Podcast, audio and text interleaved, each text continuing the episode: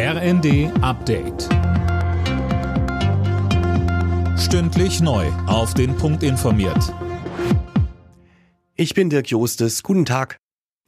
Dschihadismus, künstliche Intelligenz, Rechtsterrorismus, all das nehmen die Menschen in Deutschland zunehmend als Risiko wahr. In einer Umfrage für die anstehende Münchner Sicherheitskonferenz ist Russland anders als im Vorjahr nicht mehr das größte Sicherheitsrisiko, sondern nur noch auf Platz 7.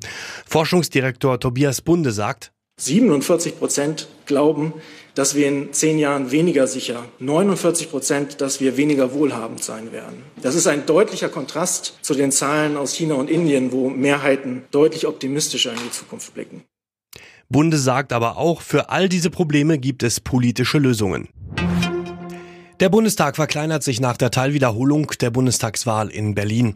Die FDP verliert einen Sitz und hat künftig nur noch 91 Abgeordnete. Alle drei Ampelparteien haben Stimmen verloren. An den Mehrheitsverhältnissen im Bundestag ändert sich trotzdem nichts. Kein schnelles Internet, das ist für Millionen Menschen in Deutschland immer noch Alltag, zeigt eine Analyse vom Verbraucherportal Verivox.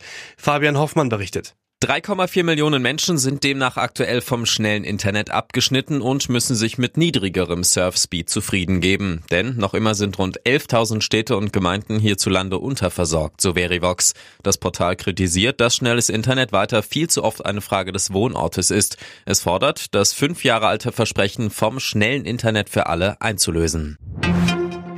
Finanzminister Lindner als Sparschwein und Kanzler Scholz als Faultier. In vielen Städten rollen die Rosenmontagszüge. Damit erreicht der Straßenkarneval etwa in Köln, Mainz und Düsseldorf heute seinen Höhepunkt. Auch die Bauernproteste werden als Motiv auf den Mottowagen auf die Schippe genommen. Alle Nachrichten auf rnd.de